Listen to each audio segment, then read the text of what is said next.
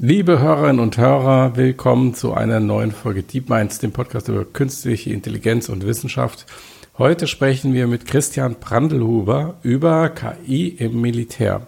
Christian hat Mathematik und Informatik in München und Karlsruhe studiert und er hat seine berufliche Laufbahn in den Forschungs- und Entwicklungsabteilungen der Verteidigungsindustrie gestartet. Das war in den 90er Jahren. Als Leiter Forschung und Entwicklung war er bei einigen börsengelisteten Unternehmen aktiv für die Innovations- und speziell die KI-Strategien.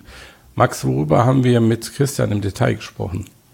Ja, Christian hat heute ja ein eigenes Unternehmen, das 21 Strategies, äh, und arbeitet dort unter anderem mit der Bundeswehr zusammen. Das heißt, wir haben erstmal angefangen darüber zu sprechen, ähm, was KI-Technologien eigentlich für eine Rolle in der Verteidigungsindustrie in den 90ern gespielt hat. Also da hat er ja ein bisschen ein paar interessante Geschichten erzählt, äh, welche Überschneidung es dann eigentlich zwischen Herausforderungen im Risikomanagement, in Hedgefonds und Militär gibt, da er nach seiner Karriere dort im, in dieser Verteidigungsindustrie eben eher sich in die Finanzindustrie orientiert hat. Auch die Gründe, warum das passiert ist. Ähm, und dann auch generell darüber, wie KI eigentlich im Militär helfen soll, also abseits von der dystopischen Vorstellung von Killerdrohnen, was wird dort eigentlich entwickelt und warum. Und wir haben außerdem über Ghostplay gesprochen, eine KI-gestützte Simulationsumgebung, die er eben in Kooperation mit Bundeswehruniversitäten und der Bundeswehr entwickelt. Und zum Abschluss haben wir natürlich auch über die großen Fragen gesprochen, wie diese KI, wie KI-Technologien denn im Militär auch missbraucht werden können, ob verschiedene Horrorszenarien wie eben Killerdrohnen oder eine automatisierte Selbstzerstörung durch einen Nuklearkrieg oder sowas, wie realistisch das eigentlich ist, seiner Meinung nach.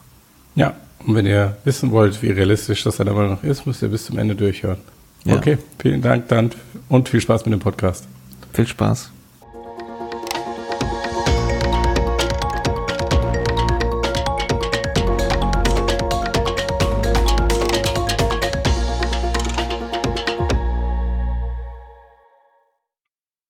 Hallo Christian, schön, dass du es geschafft hast, heute hier bei uns im Podcast zu sein.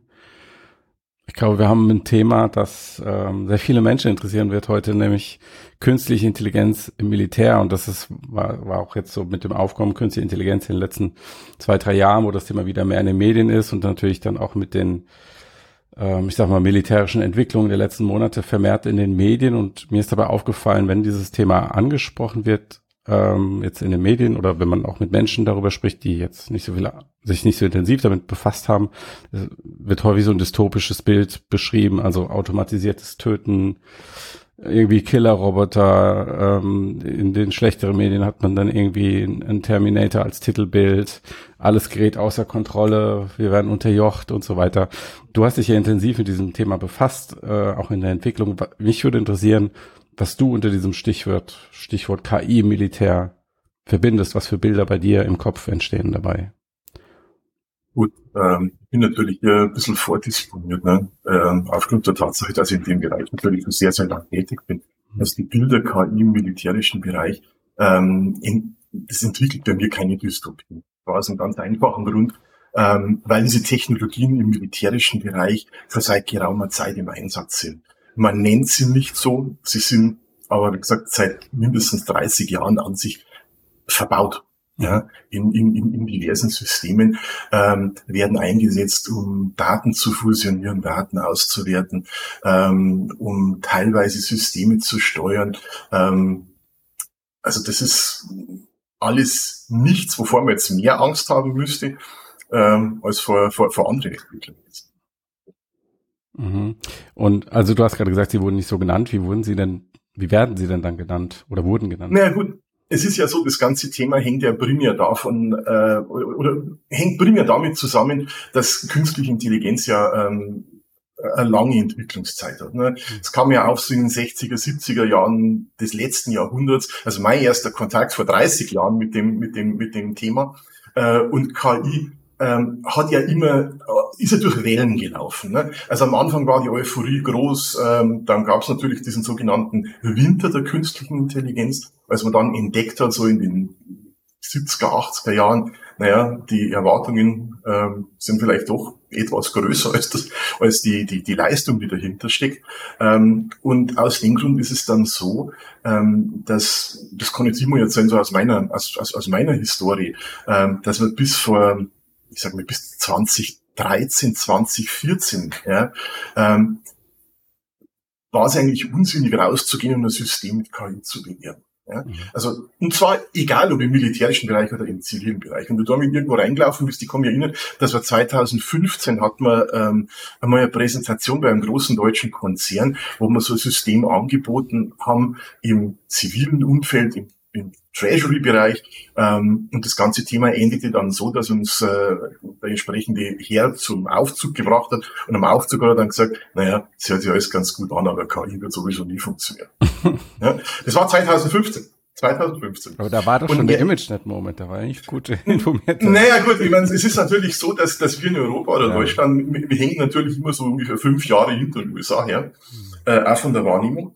Und ähm, äh, erst zum Zeitpunkt, als sich also, äh, ich sage mal, Google, Facebook dem Thema angenommen haben, sich das, das ganze Thema, ähm, ich sage mal, durch die Verfügbarkeit von, äh, von Libraries, die sich ja jeder runterladen konnte, ähm, eigentlich in der Breite entwickelt hat, ähm, hat KI wirklich so einen Imagewechsel tatsächlich auch in der Anwendung erfahren. Mhm. Äh, aber zuvor ist es ja ganz einfach so, dass du halt, ich sag mal, Klassifizierungssysteme hattest oder Regressionssysteme hattest äh, und da war die ein oder andere ähm, Architektur drin, die du wirklich als, als heute als KI bezeichnen würdest. Mhm. Ähm, was man vielleicht nur, nur sagen muss, ist ja das, dass wir ja in den letzten Jahren, ist kein zwar Mainstream geworden, aber von der technologischen Umf vom technologischen Umfang her, von der Breite her, hat sich das Feld natürlich sehr, sehr stark verändert.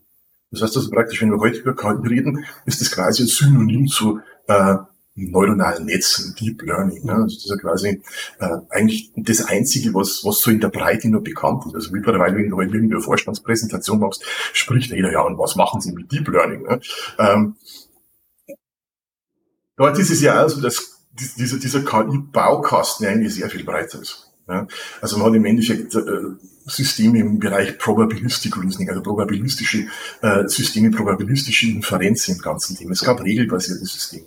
Ähm, es gab äh, äh, äh Dinge, die kennen, deren Namen kennen die meisten heute überhaupt nicht. Telereactive Programming. Ich weiß nicht, ob ihr, ob ihr das schon mal gehört habt oder, ja, ja, oder Spa, Spa, Sparse Distributed Memory. Ne? Also da steht das drauf.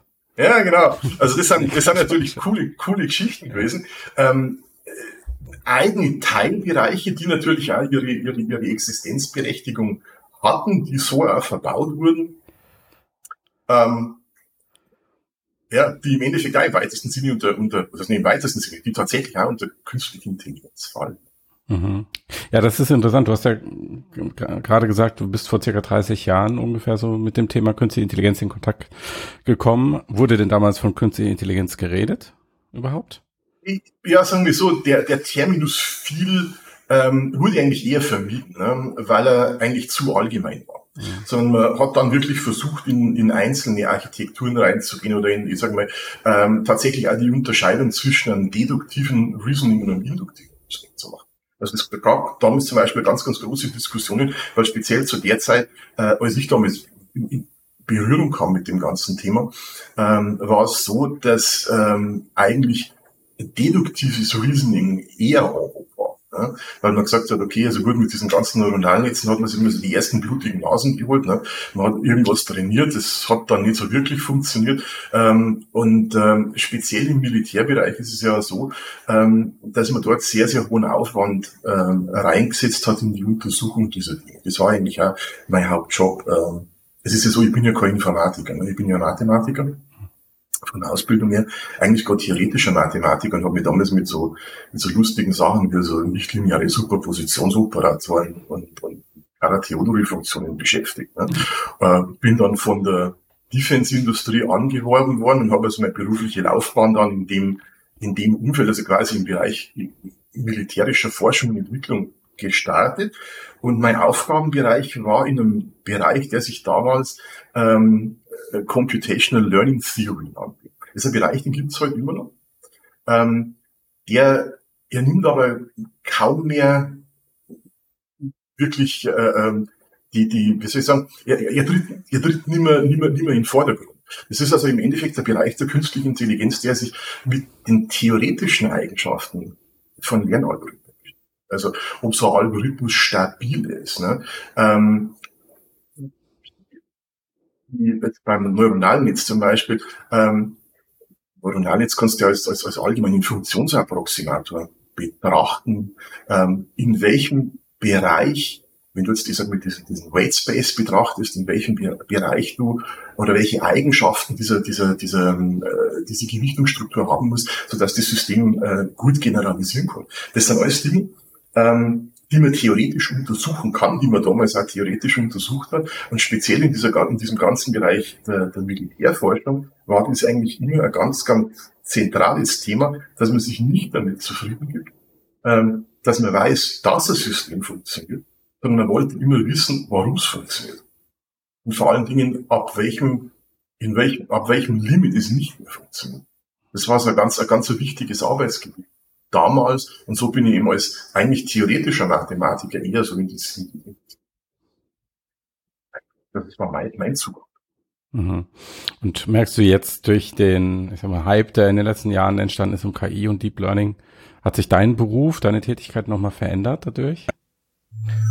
Eine kurze Pause für ein Dankeschön an unseren Sponsor. Der DeepMinds Podcast wird unterstützt von der BWI, dem IT-Systemhaus der Bundeswehr. Künstliche Intelligenz ist eine Schlüsseltechnologie für die Streitkräfte. Die BWI erforscht als Digitalisierungspartner der Bundeswehr daher Möglichkeiten intelligenter Systeme, von denen einige bereits im Praxiseinsatz sind und viele neu entwickelt werden. Zum Beispiel ein Geoinformationssystem, das über hochauflösende Echtzeitaufnahmen von Satelliten und Drohnen Grenzverläufe automatisiert überwachbar macht oder im laufenden Einsatz wertvolle Informationen sendet. Die BWI sucht zu KI und darüber hinaus ganz viele schlaue Köpfe, Mehr über eine Karriere bei der BWI findet ihr über die Links in den Show Notes. Und jetzt geht's weiter mit dem Podcast. Hat sich dein Beruf, deine Tätigkeit nochmal verändert dadurch? Ja, schon. Ja. Es ist natürlich so, dass du mit vielen Leuten zu tun hast, die äh, natürlich aus Interesse äh, sagen wir, mit diesem System. Ähm, es ist aber wahnsinnig schwer herauszufinden, ob wenn du jetzt zum Beispiel einen Bewerber hast, ähm, ob sie dir wirklich mit dem Thema auskennen. Mhm. Ähm, oder ob er halt einfach ein Bastler ist. Mhm. Ja. Äh, ist alles okay, kann man machen. Also wenn Interesse da ist, äh, kannst du auch aus Bastler einen echten Experten machen. Ja, das ist ganz, das, das geht, das geht schon. Ähm, aber es ist ganz einfach so, dass es eben ähm, wirklich längere Gespräche oft braucht, um rauszufinden, wo steht der momentan gerade ja, mhm. in, in, in, dem, in, diesem, in diesem Kontinuum vom Bastler zum, zum Experten. Ähm, also dort hat sich natürlich was verändert. Dann ist es natürlich auch so, dass das ganze Thema salonfähig war. Das muss man, muss man auch ganz ehrlich so sagen. Also ähm, wir haben natürlich von diesem Hype profitieren wir natürlich eigentlich in dieser Art und Weise. Mhm. Ähm, weil Dinge, die du früher eigentlich anbieten musstest, wie sauer wird, ähm, werden jetzt aktiv nachgefragt. Ja. Wenn, wenn wir das Wort Hype benutzen, ist das ja häufig so ein bisschen negativ konnotiert, so im Sinne von viel los und nicht genau. viel dahinter. Ich hab, konnte jetzt bei all dem, was du geschildert hast, noch nicht so ganz deine Perspektive auf die Entwicklung heraushören, mhm. so in den letzten Jahren. Mhm. Also ist es für dich nur ein Hype und eigentlich machst du das gleiche wie immer oder sagst du, okay, da ist wirklich nochmal Zug reingekommen, da sind Dinge passiert, die man so nicht erwartet hätte? Also es ist schon Zug reingekommen, das muss man mhm. ganz klar sagen. Und der Zug, der kam einerseits natürlich dadurch rein, äh, dass du kostengünstige Computing Power hattest in, in, in, in, in wirklich großer, äh, großer Masse.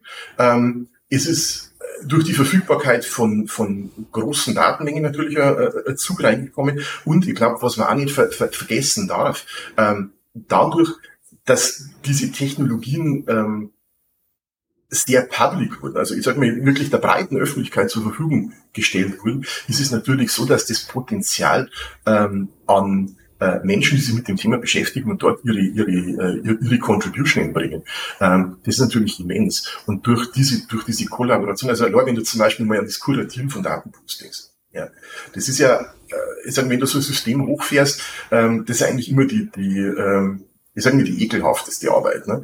dass du einen vernünftigen Datenpool hast, der groß genug ist, der konsistent genug ist, der wirklich das abbildet, was du eigentlich gerne haben möchtest.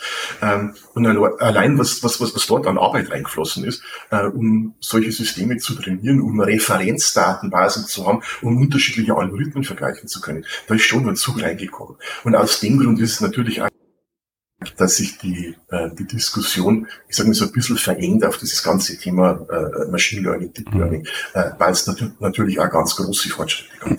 Also wenn ich dich richtig verstehe, ist es weder, ist es weniger so der technologische Fortschritt an sich, also in der Technologie, sondern eher, dass wir jetzt auf einmal Skaleneffekte haben, genau. die wir so vor 10, 20 genau. Jahren noch nicht gehabt hätten, aus den Gründen, die genau. du beschrieben hast. Genau. Also ich meine, der technologische Fortschritt, der ist äh, äh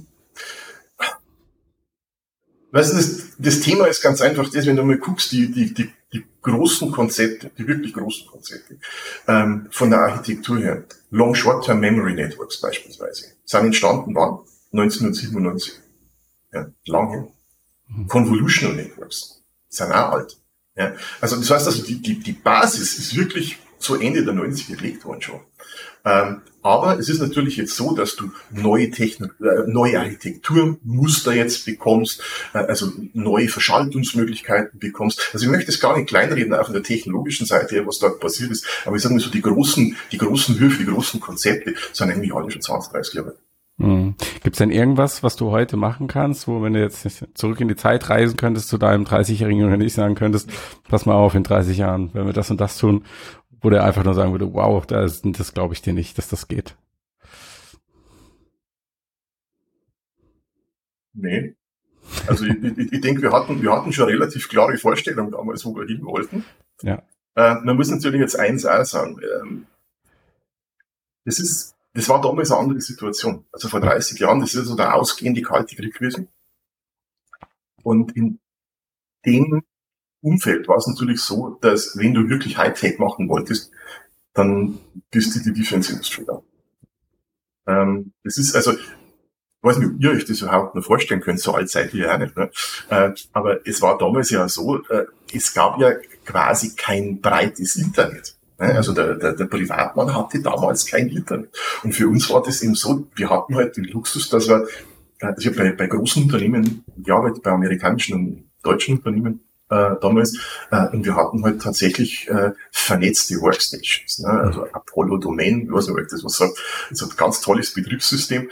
Ähm, sehr fortschrittlich. Ne? Also du konntest quasi zum Beispiel Compile-Läufe über zig Workstations verteilen damals. Anfang der 90er. Tolle Geschichte. Ähm, aber das war natürlich, ich sag mal, in der normalen Industrie oder ich sag mal, speziell einem Privatmann nicht zugänglich, sowas. Auch der Forschung und Entwicklung war sowas nur unter, naja, unter engen Rahmenbedingungen zugänglich. Das heißt also auch die Entwicklungen, die damals im Defense-Bereich gefahren worden sind, ähm, das sind, sind durchaus Entwicklungen gewesen, die erst Jahre später Thema, was, was im Defense-Bereich in den 90ern existiert hat. Ähm, dann bin ich als erst gesagt 2012, 2015 mhm. Woher war es nicht ganz so überraschend. Mhm. Ähm, bevor wir tiefer ins Thema einsteigen, künstliche Intelligenz im Militär, glaube ich, ist es sinnvoll, wenn wir so ein bisschen die Begriffe klären und auseinanderhalten, weil es gibt ja ähm, also du hast gesagt, früher haben wir gar nicht von Künst, habt ihr gar nicht von künstlicher Intelligenz gesprochen. Dann gibt es noch den Begriff der Automatisierung, dann gibt es den Begriff der Autonomität und künstliche Intelligenz. Vielleicht, wenn wir mal versuchen können, das ein bisschen auseinander zu paldovern. Also dann mit künstlicher Intelligenz aus meiner Sicht ist eigentlich ein Haus von Algorithmen. Ja. Also es ist eigentlich, glaube ich, eines der Hauptprobleme, dass wir momentan ähm, mit Begriffen hantieren oder speziell in der Gesellschaft mit Begriffen hantieren, ähm, die teilweise emotional aufgeladen sind, ähm, wo aber niemand wirklich äh, äh, der Definition und was der Begriff eigentlich sagen soll. Ne? Also künstliche Intelligenz, wie gesagt, für mich eigentlich eine Sammlung, eine Sammlung von, von, von Algorithmen ähm, aus unterschiedlichen Bereichen. Also einerseits die, ich sage mal, deduktive Schließung ermöglichen, das wäre dann eher so die Probabilistic Reasoning, äh, Expertensystem, regelbasierte Systeme. Und auf der anderen Seite eben das ganze Thema der induktiven Verfahren, äh, wo du neuronale Netze hast. Aber ich sage mal, du hast natürlich auch ganz andere Klassifizierungsthemen. Large Margin Classifier, Support Rate Beispiel. Ne? Andere, komplett andere Klasse Algorithmen, die aber genau dasselbe tun. In vielen Bereichen nicht schlechter, sondern sogar besser sind als, als, äh, als neuronale Netze, selbst das Deep Learner. Immer noch. Ähm, das ist das eine Thema. Dann hast du das Thema Autonomie. Autonomie ist auch ein schwieriger Begriff. Meine, was ist Autonomie? Das ist eigentlich ein philosophischer Begriff. Ne? Der, was assoziierst du damit? Selbstbestimmtheit. Ja? Und du siehst die ganze Schwierigkeit, speziell wenn wir jetzt in diesem Militärbereich bleiben, die ganze Schwierigkeit des Begriffes Autonomie. Siehst du an der Diskussion über sogenannte Laws, ja? Lethal Autonomous Weapon Systems. Da gab es in Genf äh, bei der UN jahrelang riesengroße Diskussionen, ähm, weil es natürlich darum ging, Laws äh, irgendwo zu, zu, zu vermeiden oder zu ächten oder wir wollen keine Killer-Robots. Ne?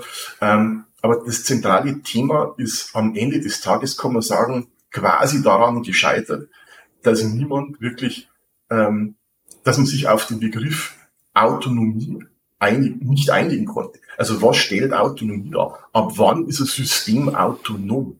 Ja? Ähm, das war Automatisierung angesprochen. Automatisierung ist, ist wahrscheinlich, spielt irgendwo in, in dieses Thema Autonomie mit rein. Ja, ähm, dass du sagst, okay, ich habe also irgendwo ein Cyber Physical System, also ein System, das irgendwo einen, einen physikalischen, eine physikalische Fähigkeit hat und das aber durch, durch Software gesteuert wird. Ähm, okay, ist das autonom? Zentrale Frage. Ja. Was würdest du als autonom bezeichnen? Auch dort gibt es Begriffsverwirrungen. Also, ich sage mal, im Militärbereich sprichst du oft von autonomous vehicles. Ja. Ähm, was ist ein autonomous vehicle? Mach ein Beispiel. Das sind Unterwassersysteme, die, sagen wir so, ein Meter, Meter 50, zwei Meter lang sind und die du aussetzt, ähm, die dann abtauchen und während sie abgetaucht sind, keine Verbindung zum Mutterschiff haben. Das heißt, der bewegt sich wirklich selbstständig. Ähm, was ist seine Zielsetzung? Die Zielsetzung ist die Suche von Seeminen zum Beispiel. Ähm, das ist ein autonomes System. Also das be be bezeichnet man als ein autonomes System. Warum? Weil er, ich sage mal, Sensorik an Bord hat, ähm, den Steuerungsmechanismus an Bord hat und eigentlich nichts anderes benötigt, um sich selbst bewegen zu können und um eine vorgegebene Aufgabe ausführen zu können. Deswegen bezeichnet man es als autonom. Ist es aber autonom hinsichtlich der Zielsetzung? Mit Sicherheit nicht. Die Zielsetzung ist vorgegeben. Mhm. Ja? Und interessant ist, wenn du dir zum Beispiel die, die, äh, die Definition von Laws anguckst, also Lethal Autonomous Weapon Systems, wenn dieses System ein Waffensystem wäre, würde es nicht unter Definition von Laws fallen, weil die Definition von Autonomie in dieser Laws-Diskussion so weit gefasst ist, dass du sagst, du bräuchtest quasi ein System, das selbst seine strategischen Zielsetzungen autonom festlegt. Das heißt, das, also die Frage ist, ob so ein System jemals existieren wird. Ja, das dort reguliert oder, oder, oder, oder geächtet werden soll. Mhm. Wird so ein System jemals existieren? Also man, nicht vor dem Hintergrund kann man es technisch bauen, aber wer würde so ein System entwickeln wollen? Das ist eine gute Frage, ja. Ich glaube, das stellen wahrscheinlich auch die Leute, die halt diese Debatten anstoßen. Ja. Und das ist also ein zentrales Thema. Und man kann natürlich, und das, also es, es, es gibt ja, ähm, Sie sagen, ähm, also in, in Gesprächen mit, mit, mit Personen, die an diesen Verhandlungen beteiligt waren, mhm. ähm, hörst du natürlich auch, dass solche ähm, Definitionen, die so, ich sage mal, die auf so einer extrem hohen Abstraktionsebene dass die teilweise natürlich auch dazu verwendet werden können, um Diskussionen zu beenden. Mhm. Ja, du sagst, okay, ich setze den Begriff einfach so hoch an, ähm, dass ich sage, okay, so ein System, niemand wird eh so ein System bauen wollen. Weil ich sage, du hast, weil ganz flapsig gesagt, wenn du so ein System hättest, du hast keine Lust mit dem System darüber zu diskutieren, äh, ob es halt gerade aufgelegt ist, irgendwo eine Aufgabe durchzuführen. Das ist, ist, ist ein Ding, das tust du nicht. Ja? Mhm. Und ähm, setzt also den Begriff so hoch an, dass du sagst, okay, gut, sowas kannst du ruhig ächten, weil niemand will sowas machen. Mhm. Wie autonom sind eigentlich menschliche Soldaten? Ja, das würde ich fragen. Das ist eine gute, das ist eine gute Frage. Ja. ja. Aber ich sage, das sind natürlich so Dinge, äh, wo du sagst, wo setzt du diese Zielsetzung an? Ja, also das, mhm. ist, das, ist halt, das ist halt das Thema.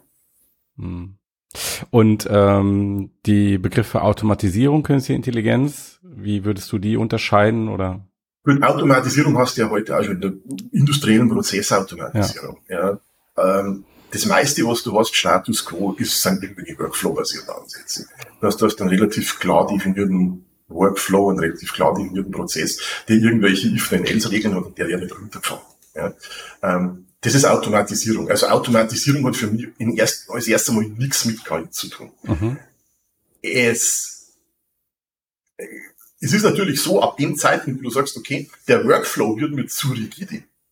Das ist so ein Brick-and-Mortar-Workflow, der sehr viel flexibler sein muss, dass also ich sage mal Produktionslinien ähm, selbst organisieren müssen, wenn du zum Beispiel Materialknappheit hast.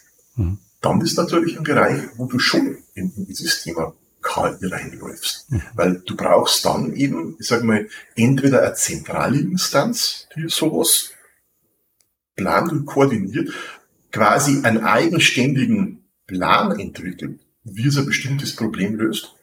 Oder du sitzt natürlich auf das Thema Emergenz. Das heißt, du hast also quasi eigenständige Systeme, von denen jedes eine eigene Zielsetzung verfolgt und die du dann irgendwo koordinieren musst, sodass du sie motivierst zu kooperieren oder eben ganz bewusst, ich sag mal, ein kompetitives Setting aufbaust, ähm, sodass die mehr oder weniger bieten, also in, mhm. in einer Art Auktions- oder Bieterverfahren, ähm, äh, ein Problem lösen. Aber das hängt, sehr, hängt natürlich sehr, sehr stark von der Domain ab. Und dort kriegst du dann schon interessante Systemdynamiken zusammen. Also künstliche Intelligenz als Werkzeug, um Automatisierung zu verbessern, ja. bestehend oder um vielleicht sogar Dinge zu automatisieren, die sich bislang gar nicht automatisieren ja. ließen, ja. weil das für genau. den Mensch zu komplex wäre, diese genau. Pläne und genau. Strategien zu entwerfen. Absolut, genau. Du hast äh, eben aus deinen ähm, von deinen Anfängerjahren erzählt und äh, ähm, da stellt, was mich interessieren würde, ist, also weil du ja auch schon gesagt hast, es gab Sachen, die du dort gesehen hast, die erst später irgendwie auch in der Öffentlichkeit klar waren. Also soweit du darüber sprechen kannst, welche Rolle hat denn in, in deinen, gerade in deinen äh, Beginnerjahren sozusagen künstliche Intelligenz in diesem Bereich gespielt oder auch wenn man es nicht so genannt hat oder nicht Deep Learning oder. Sagen wir ja. so, also man hat das, man hat das, das Potenzial der künstlichen Intelligenz schon gesehen damals. Ähm, ich möchte vielleicht, äh, ähm, also das kann jetzt sehen, weil es schon relativ weit zurückliegt. Also das erste System, ähm, an dem ich damals mitgearbeitet äh, habe, ist ein System gewesen zur nicht kooperativen Flugzeugidentifizierung. Das heißt also, worum geht es bei der ganzen Sache? Ähm, du hast im Endeffekt äh, Radarstationen, die den Luftraum abtasten und überwachen. Ähm, du hast viel Flugbewegung, mittlerweile bisschen weniger, aber zwischendrin mal sehr, sehr viel Flugbewegung, sehr viel Air Traffic. Ähm, und es geht jetzt quasi darum, dass in, in der Regel ein ziviles Flugzeug ähm, schickt dir ja über, über, über einen Transponder sein, seine, seine Identifizierung. Das heißt also, du weißt, was das ist. Schwierig wird das Ganze in, in, in Krisen- oder Kriegsregionen, wo du, also das, das Schwierigste ist eigentlich die Krisenregion, wo du teilweise zivilen Luftverkehr hast, wo du aber, ich sag mal, mehr oder weniger aus dem Nichts mit einem Überraschungsangriff rechnen muss. Äh, und dort ist es so, dass es eben äh, Flugobjekte gibt, die sich nicht identifizieren. Und die zentrale äh, Frage ist jetzt zum Beispiel, wie kannst du dem, dem, dem Operator helfen, dort eine zuverlässige Identifizierung durchzuführen. Ähm, jetzt sage ich es ganz bewusst und zwar ganz einfach aus dem Grund, einfach auch um darzulegen, was war die Motivation, dass man sich mit KI beschäftigt. Es ist Ende der 80er Jahre, ich weiß nicht, ob ihr das auf dem, auf dem, auf dem Radar habt oder, oder, oder, oder, es gab Ende der 80er Jahre einen, einen relativ äh, ähm, groben äh, Zwischenfall, wo ähm, eine amerikanische Fregatte im Persischen Golf einen iranischen Airliner geschossen hat. Und dieser Abschuss, also mit, mit, mit vielen, vielen Menschenleben, äh, und dieser Abschuss ähm, war grundsätzlich eigentlich ein Resultat einer Falschklassifizierung. Das heißt also im Endeffekt, man, man hat diesen iranischen Airliner irrtümlich als iranische F-14 identifiziert. Gab es viele Fehlerursachen zu dem ganzen Thema, aber man hat das Ding einfach falsch identifiziert, falsch klassifiziert, falsch identifiziert. Dann kam es zum Waffeneinsatz und wie gesagt, man hat dann einen zivilen Airliner. Ähm, das war ein großer Schock in der ganzen NATO. Ja. Und man hat dann gesagt, okay, äh, wir brauchen ein standardisiertes Verfahren, quasi ein Automatisierungsverfahren, ähm, das, ist, das solche Zwischenfälle in der Zukunft vermeidet. So, und dann ging es natürlich los. Ja, dann, dann hat es geheißen, okay, was, was setzt man dort ein, mit, mit, mit was geht man daran? Ähm, weil natürlich, ich sage mal so, der normale, der normale programmatische oder mit normalen programmatischen Mitteln sowas zu implementieren nicht ganz einfach ist, ja, weil die Schlussfolgerungsketten sehr lang sind, du sehr, sehr viele Informationen über das Objekt ähm, in Betracht ziehen musst. Ähm, und dann geht es natürlich immer nur darum, dass ganz am Ende immer eine Konfliktsituation stehen kann. Nicht stehen muss, aber stehen kann. Also du bist in der Situation dann am, am Ende, dass du nicht genügend Informationen hast, um tatsächlich definitiv sagen zu können, ist es jetzt ein mögliches feindliches Flugobjekt. Ja? Ähm, und auf der anderen Seite ist es, äh, oder ist es eine Falschklassifizierung, also verursacht einen Kollateralschaden. Auf der anderen Seite hast du aber natürlich auch die Bedrohung. Und du musst dann irgendwo so einen Trade-off finden. Ähm, und man hat sich eben damals dazu entschieden, ähm, sowas eben dann tatsächlich über KI-Verfahren zu entwickeln. Und es gab dann sogar einen, da gibt sogar einen NATO-Standard darüber, der immer nur in Kraft ist, also ein sogenanntes Standardization Agreement Standard, ähm, die dann äh, vorgeschrieben hat, dass also praktisch für diese, für diese Auflösung des, des, des, Konfliktes am Schluss also zwingend äh, äh, ähm, äh, Basing Reasoning Verfahren verwendet werden muss.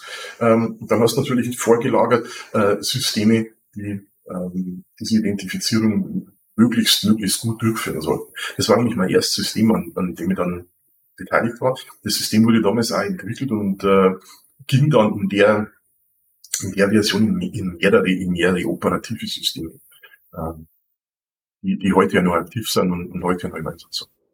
Ich habe nochmal eine Rückfrage zu dem Vorfall, den du beschrieben hast. Das war damals menschliches Versagen, oder? Es war menschliches Versagen. Es war menschliches Versagen.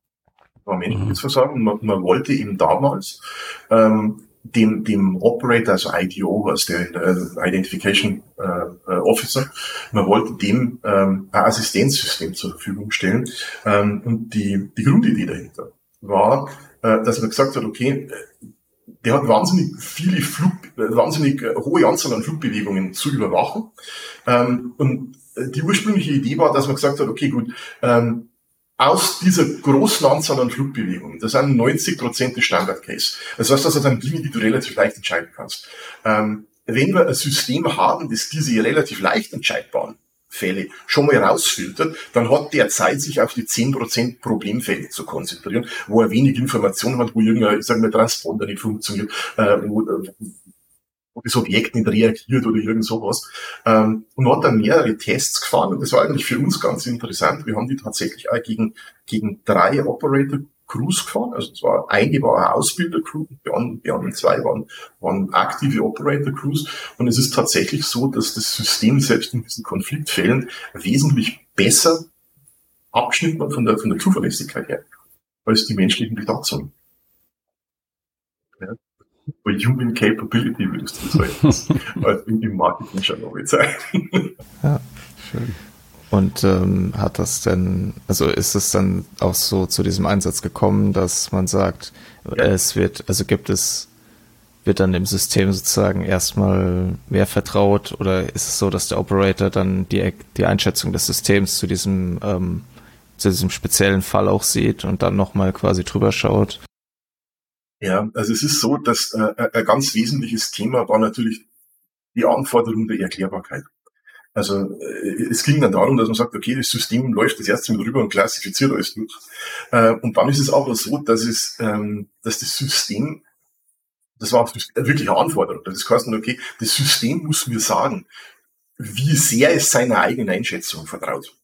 Ja, das heißt also praktisch, wenn du alle Informationen hast und sagst, okay, gut, das ist, das ist ein klarer Fall, was das Ding ist, ähm, dann ist okay, dann markierst du sowas als grün und dann gab es im Endeffekt also so ganz einfach, ne, Gelb- und Rotmarkierungen ähm, für, für Fälle, ähm, wo das System da über eben, eben sagt, okay, gut, ich kann hier eine Einschätzung abgehen, aber das ist eher eine Schätzung, die ich hier abgebe ja, weil mir bestimmte Informationen einfach fehlen und die sind dann in einer Liste hochgepoppt, aber dann gesagt, okay, also hier, äh, hier fe fehlt quasi der Transponder-Input, äh, ping den mal an, funk den mal an oder so irgendwas, damit wir einfach mehr Informationen darüber haben, was das ist. Da geht es dann natürlich darum, gibt es einen Flugplan zu diesem, zu diesem, äh, äh, zu diesem Objekt, also kann das Objekt am Flugplan zugewiesen werden.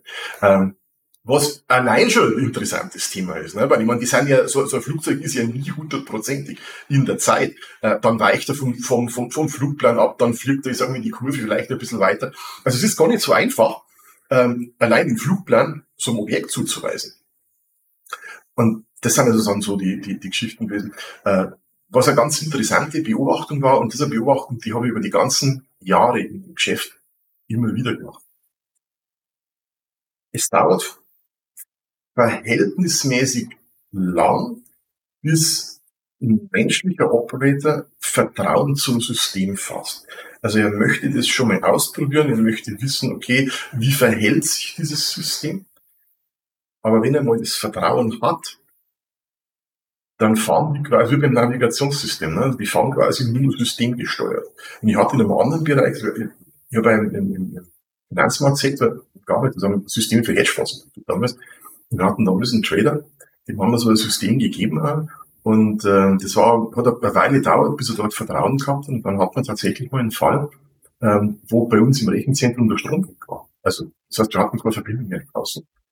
Und dann rief der in voller Panik an. Ähm, was ist denn mit dem System? Ich mache alle Positionen zu. Ähm, dann habe ich dann gesagt, Steve, du managst solche Positionen seit x Jahren. Ich meine, das kannst du jetzt manuell machen. Ja. Äh, nee, ohne dieses System fasst du überhaupt nichts mehr an. Also es ist dann wirklich ein Drama, ja, wenn, wenn, wenn quasi der, der, äh, der Kamerad dann weg ist. Ja, oder, oder mal temporär nicht da ist.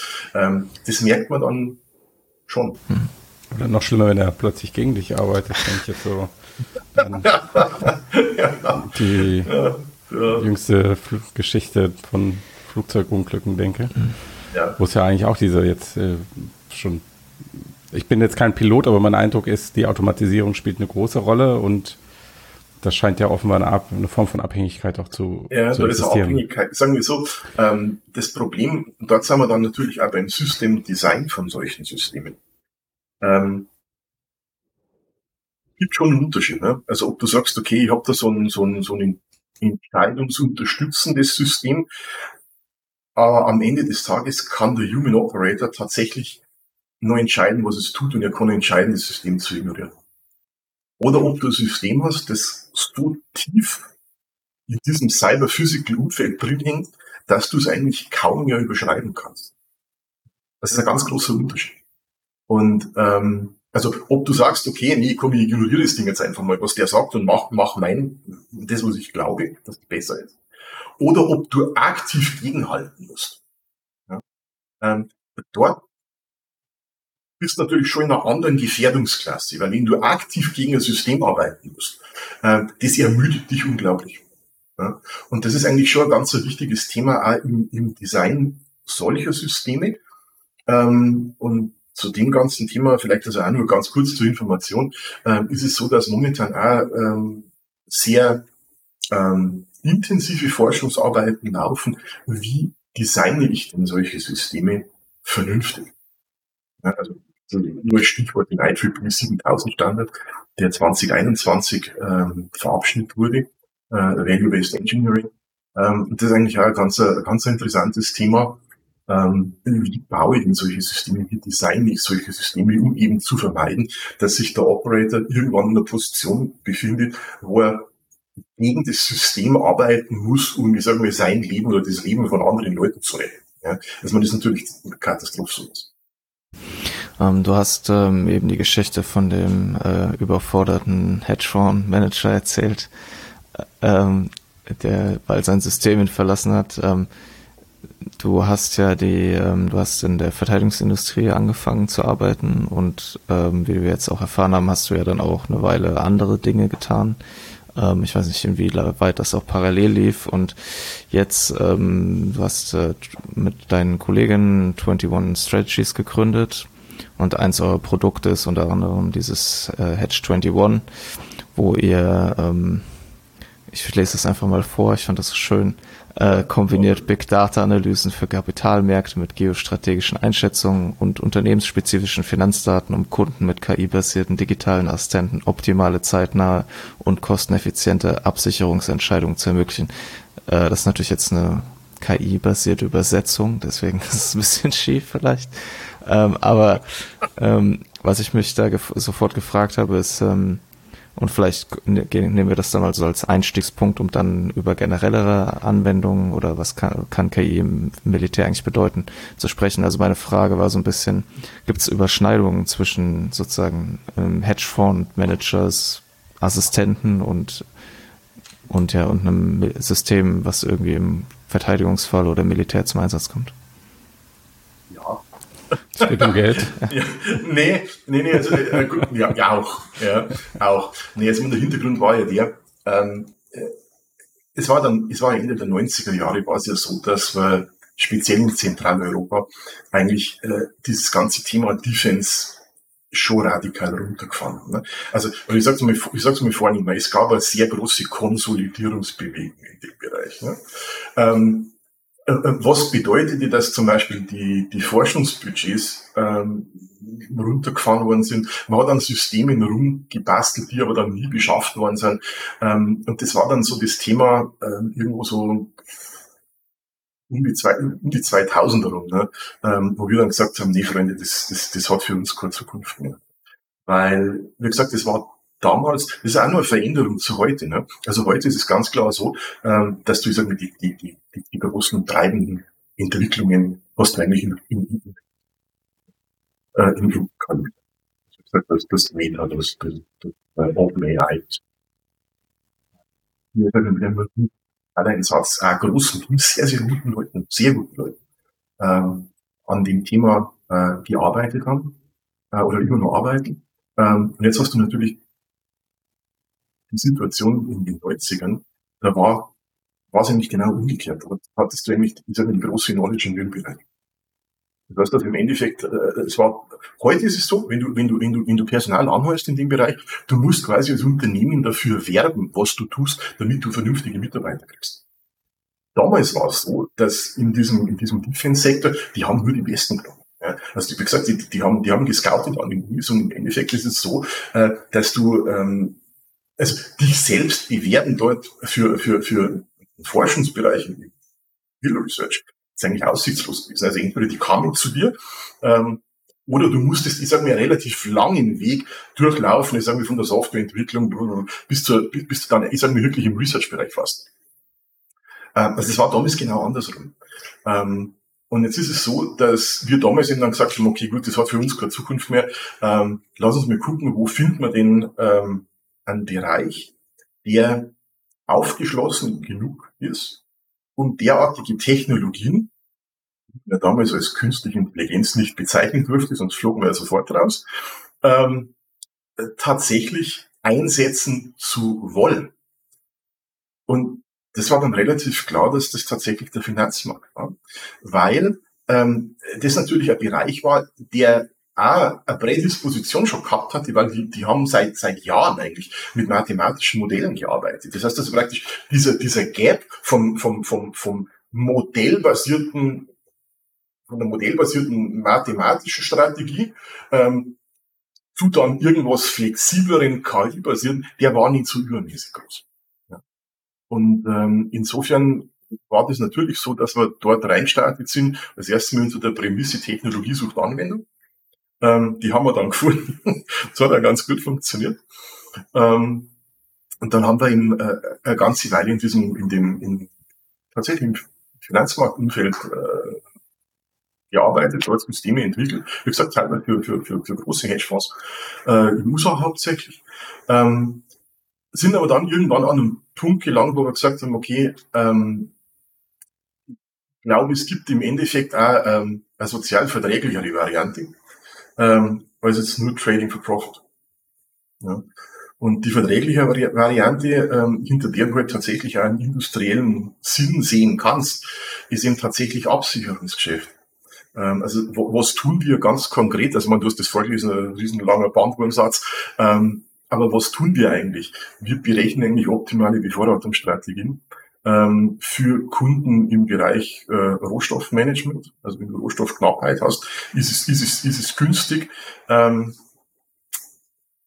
Bevorratung zu fahren, aber die Bevorratung ist natürlich teuer. Das heißt, die Frage ist, ähm, mit welchen Produkten machst du zielgenau dein Lager voll, sodass du ähm, in Knappheit einläufst. Und das ganze Thema gibt's natürlich, ich sage mal, rein auf der Finanzvariante im Währungsbereich auch. Also wenn du Unternehmen hast, das, äh, ich sage mal, primär äh, Produkte im internationalen Markt im Dollar verkaufst, ähm, aber in deine Kosten in Euro hast zum Beispiel, ja, dann ist es natürlich so, dass ähm, in dem Fall ähm, es günstig ist, ähm, wenn du Absicherungsstrategie fährst, um gegen größere Schwankungen im Euro-Dollar-Währungsverhältnis äh, zum Beispiel äh, abgesichert zu sein. Wie gesagt, das kann alles nach hinten losgehen. Ja.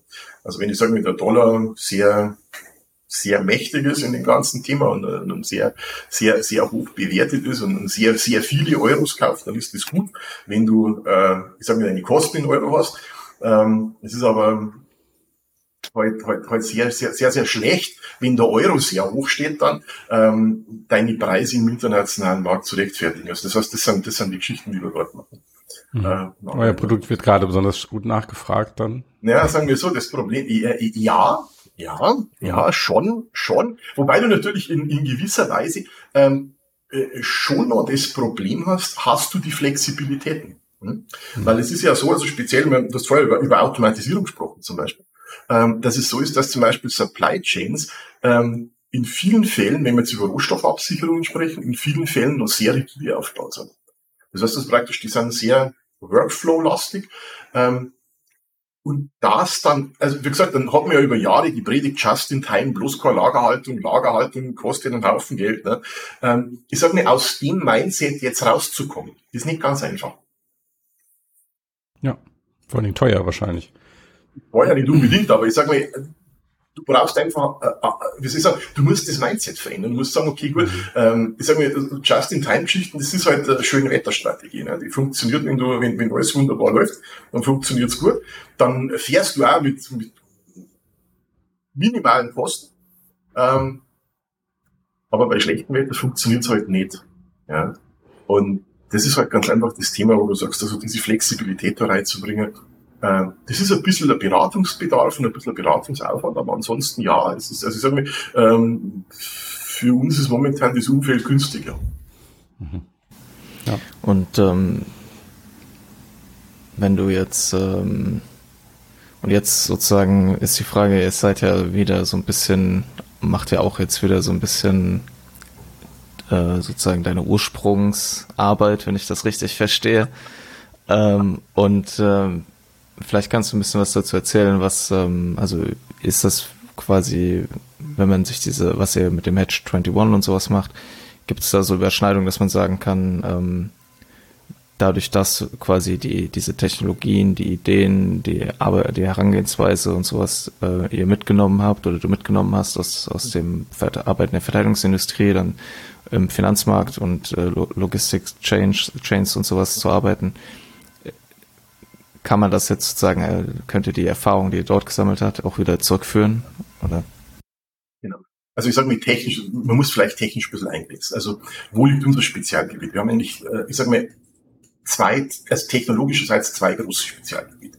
Das eine Thema äh, beschäftigt sich mit diesem ganzen Thema Reinforcement Learning, Deep Reinforcement Learning. Ähm, Ah, hier wieder von der Terminologie her, wir sprechen selten über Reinforcement Learning intern. Für uns sind das im Endeffekt äh, Markov Decision Processes, die es zu, die es zu designen und zu lösen gibt. Das heißt, dass im Endeffekt wir ähm, entwickeln jetzt nicht so die klassischen Geschichten, ähm, der Bilder kennen zum Beispiel. Machen wir auch, aber äh, ist jetzt nicht unser, unser, unser Kern, unser Kerntech. Ne? Unsere Kerntechnologie ist im Endeffekt die Optimierung von Entscheidungen unter Unsicherheit, wie sie eben zum Beispiel durch einen Markov Decision Process oder eben, ich sag mal, seine, seine Varianten, ein Partially Observable Markov Decision Process beispielsweise, äh, eben abgebildet werden. Das ist eigentlich eines unserer, unserer, unserer Kernthemen. Und das ganze Thema wird erweitert durch ähm, Multi-Agenten, Lernen. Das heißt also mehrere Systeme, die ihre eigenen Markov Decision Processes fahren, ähm, die aber irgendwo koordiniert werden müssen. Das heißt also, bis dann im Bereich Decentralized Markov Decision Process. Das ist eigentlich technologisch unser Kernthema. Das ist tatsächlich ein Kernthema, das ursprünglich mal dem Militärbereich kam, aus, aus, aus der Militärforschung kam, ja, ähm, wo man solche Dinge ähm, entwickelt hat für zukünftige Kampfführungssysteme beispielsweise. Oder für zukünftige Sensorsteuerung. Ähm, lange Zeit nicht umgesetzt hat. Ähm, und solche Dinge kannst du natürlich sehr, sehr gut zum Beispiel bei der Absicherung von Rohstoffrisiken einsetzen. Ähm, weil es so ist, dass so Absicherungsentscheidung ist in der Regel ja nie eine Punktentscheidung. Ja, also du hast quasi einen unsicheren Markt, du hast keine Ahnung, wo, wo er sich wirklich entwickelt. Du hast, ich sag mal, eine vage Vermutung, wo es hingehen könnte, suchst, ich sag mal, über die Zeit aggregierst du Evidenz, wo du glaubst, dass der Markt steht und wo er, wo er hingeht. Und dementsprechend fährst du also, sagen wir, ähm, ganz, wie soll ich sagen, äh, äh, durch eine ganz feingranulare Steuerung deine, deine, deine Inventory-Levels rauf und runter. Koppelst das dann in der Regel mit einem sogenannten Demand-Prozess, wo du sagst, okay, du hast Schätzungen über, über, über, einen Absatz, über einen Absatzmarkt, die dort reinspielen und versuchst ihm dort eine Strategie zu entwickeln, wirklich eine Strategie zu entwickeln, wie du, ähm, ich sage mal, über einen bestimmten Zeithorizont, sag ein Kalenderjahr, ähm, ich sage mal, deine, deine Kosten minimierst, der Lagerhaltung, ähm, wie du optimale Exchange Rates erreichst über einen bestimmten, also sagen wir es Mischpreise, ja, ähm, über einen bestimmten Zeitpunkt. Äh, und das ist eigentlich die Kerntechnologie, ähm, die sowohl in diesem Sektor im Einsatz ist, als eben auch. Okay. Mhm. Und ähm, es gibt ja auch Leute, die sagen, dass gute Militär- oder Kriegsführung vor allen Dingen in erster Linie Logistik ist. Ja, das, äh, das ist tatsächlich so. Also du hast im, im Logistikbereich, äh, ähm, es ist natürlich so, wenn du keine Logistik hast und kannst deine, deine, ähm, deine Truppen nicht versorgen, hast du natürlich ein Problem. Ne? Mhm. Also insofern äh, hängt es schon zusammen. Du bist dann sehr, sehr schnell ähm, auch an einem Thema, ähm, wo es wirklich auch um ähm, Kampfführungsstrategien, sogenanntes Battle Management geht. Das heißt also im Endeffekt, wo du sagst, okay, welche Truppen äh, koordiniere ich wie? Also wenn schicke ich wann, wo nach vorne, wohl wissen, ist der dann noch versorgbar? Ja, äh, das heißt, das praktisch, das sind Probleme, die sehr hochdimensional sind in ihren, in, in ihren Einflussparametern. Ähm, und sowas durchzufahren und sowas durchzuplanen und vor allen Dingen während der Ausführung auch permanent zu gucken, bist du noch in deinem normalen Pfad drin oder musst du umplanen. Ähm, das ist schon eine ziemliche Herausforderung und das sind dann, ist dann so die Systemkategorie. Und ähm, wenn man jetzt so ein bisschen allgemeiner, also wenn wir so einen Blick, so einen Schritt zurückgehen und ein bisschen allgemeiner darüber sprechen, was sind denn so Anwendungen von künstlicher Intelligenz in dem Bereich Militär, die dir so begegnet sind oder die du wo du weißt, dass sie eingesetzt werden. Genau. Im, Im, militärischen Bereich ist es so, wo äh, KI-Applikationen oder ich sage mal KI-Komponenten eigentlich schon relativ lang im Einsatz sind, ist äh, der Bereich, der sich Data Fusion nennt. Ja? Das heißt also die Fusionierung von Sensordaten zum Zwecke der Lageanalyse. Was tust du da? Du hast, wie sagen wir, Radarsensorik, du hast äh, Infrarotsensorik, du hast optische Sensorik, ähm, du hast ähm, nachrichtendienstliche Meldungen. Und du musst es versuchen, dieses, dieses, dieses ganze Sammelsurium an Information ähm, zu fusionieren, zu aggregieren, zu assoziieren miteinander, äh, um dort eine vernünftige Lageanalyse aufzubauen. Ähm, da geht es teilweise wirklich um Detailprobleme. Also du hast dann äh, einen Radarsensor, der meldet dir ein bestimmtes Objekt an einer bestimmten Position in einer bestimmten Höhe. Ähm, dann hast du einen zweiten Radarsensor, der meldet auch ein Objekt, aber gibt ungefähr die, äh, die, dieselbe Position, aber gibt da andere Höhe. Ist es dasselbe Objekt? Ja, weißt du nicht. Also ähm, du brauchst ihm dort entsprechend die Verfahren, die es ihm ermöglichen, zu entscheiden, ist es dasselbe Objekt. Ähm, in dem Bereich ist es so, dass KI-Verfahren ähm, schon seit sehr, sehr langer Zeit im Einsatz sind. Allerdings muss man dazu sagen, sie werden in der Regel immer eingesetzt, um dedizierte Prozessschritte abzubilden. Ähm, da gibt es eine klassische ähm, Abstraktion, die man ODA-Loop nennt. Ich weiß nicht, ob ihr das schon mal gehört. Observe, Orient, Detect, Act. Das ist also im Endeffekt ein, ähm, ein Kontrollzyklus, der in dem Bereich mal, ich sage mal, so schematisch aufgezeichnet wurde. Ähm, und im Endeffekt beschreibt es ähm, den, den Fakt, dass eine militärische Operation eigentlich nie nur geplant wird, sondern dass sie eigentlich immer in einem Control Loop gefahren wird. Das heißt, du planst das Ding auf, dann gehst du in die Ausführung, du machst einen Schritt, observe, orient, okay, wie stehe ich selber dazu, wie steht mein eigenes Kräftedispositiv, du triffst die Entscheidung, du, du machst, du führst die Entscheidung aus, act, und gehst aber dann sofort her und versuchst rauszufinden, war diese Aktion denn eigentlich effektiv? Wo hat mir diese Aktion denn eigentlich hingebracht? Also dieser Kontrollzyklus wird sehr, sehr oft repräsentiert durch dieses Stichwort der ODA-Loop. Das ist in dem Bereich sehr, sehr, sehr, sehr gängig. Und heute ist es eben so, dass du künstliche Intelligenzverfahren im Einsatz hast, um Teilschritte in dieser ODA-Loop zu äh, automatisieren. Dort ist es wie gesagt, das geht dann von der, von der Auswertung von Luftbildern ähm, bis hin zur Extraktion von ähm, Signalen aus, ähm, aus, aus, aus, aus Radarrückstrahlung, ähm, zur Auswertung von Signalen in sogenannten ESM. Ähm, also Electronic Support Measures. Ähm, was hat's damit auf sich? Es ist so, wenn du ähm, ein anfliegendes Objekt beobachtest, hat der in der Regel eine eigene Sensorik. Das heißt, das ist praktisch der Strahl der, mit einem Radarsignal oder Nasenradar zum Beispiel, wenn ein Jet ist, ähm, und tastet natürlich auch die Umgebung ab. Und du versuchst jetzt herzugehen und diese Signale aufzufangen und zu analysieren und herauszufinden, was ist denn das überhaupt für ein Radartyp, den der da hat. In welchem Wellenbereich ist der unterwegs? Ähm, basierend darauf kannst du dann ähm, entscheiden, ist es typischerweise ein Radarsystem, das für Air-to-Air ausgelegt ist? Äh, ist es ein Wetterradar oder ist es möglicherweise ein Air-to-Ground-Radar? Letzteres würde darauf hindeuten, dass das, mit dem du es hier zu tun hast, wahrscheinlich ein Bomber ist, der da daherkommt. Ähm, also du kannst aus solchen Informationen kannst relativ, relativ viel ziehen ähm, und dann klassifizieren und identifizieren, ähm, um dort ein vernünftiges Lagebild zu entwickeln. Das Lagebild nennt man in der Regel, also wenn es dann offiziell verabschiedet wird, das sogenannte Recognized Air Picture. Und in dem Bereich äh, hast du also eine Vielzahl von, von, von KI-Komponenten. Mhm.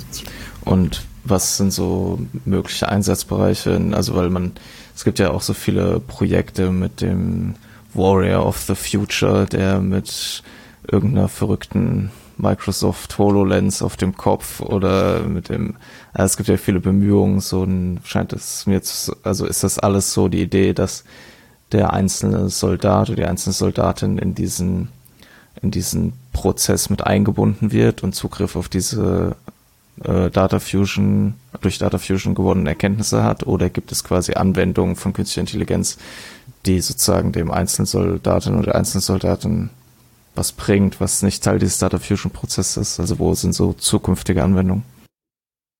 Also grundsätzlich ist es natürlich so, dass der Wunsch eigentlich immer der ist, dass bis zum bis zum Einzelnen ähm, du eine möglichst komplette Lage bekommst. Das heißt also, wenn du irgendwo bist in, einem, in, einer, in einer Umgebung, die du sehr schlecht einschätzen kannst, weil sie sehr, ich sag mal,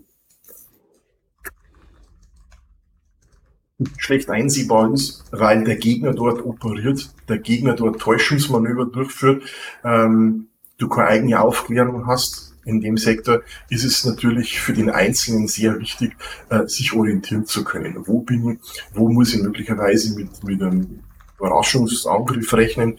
Ähm, wie ist die gegnerische Lage an dem Ganzen äh, in meiner Umgebung? Ähm, das Bestreben ist natürlich da. Inwieweit es jetzt, ich sag mal, auf einzelne, auf den einzelnen Soldaten runtergeht mit der ganzen technischen Ausstattung. Du hast nicht vergessen, du musst den ganzen Bröll ja mit dir rumtragen. Ja, das ist ja schwer. Ne?